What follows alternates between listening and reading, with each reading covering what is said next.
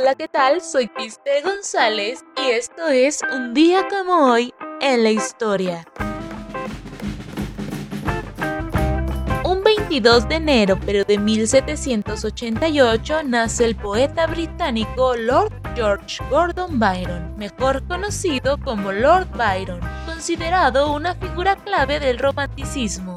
Nace en 1889 el periodista mexicano Rafael Aldulcin, fundador del periódico El Celsior y promotor de la institucionalización del Día de las Madres.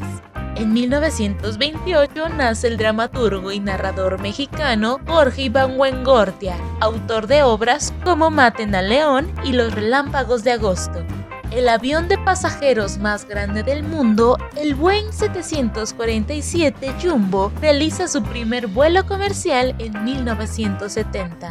En el 2013 detienen en la ciudad de Bucarest, Hungría, a los autores del robo de siete obras del Museo de Arte de Kunsthal, situado en Rotterdam, entre las que se encontraban cuadros de Pablo Picasso, Paul Gauguin, Claude Monet y Henri Matisse.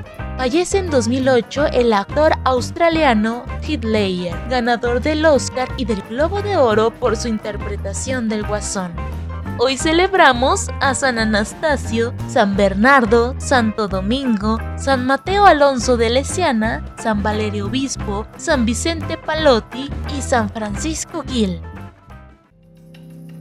Soy Cristel González y recuerda, no dejes que el temor supere tu talento.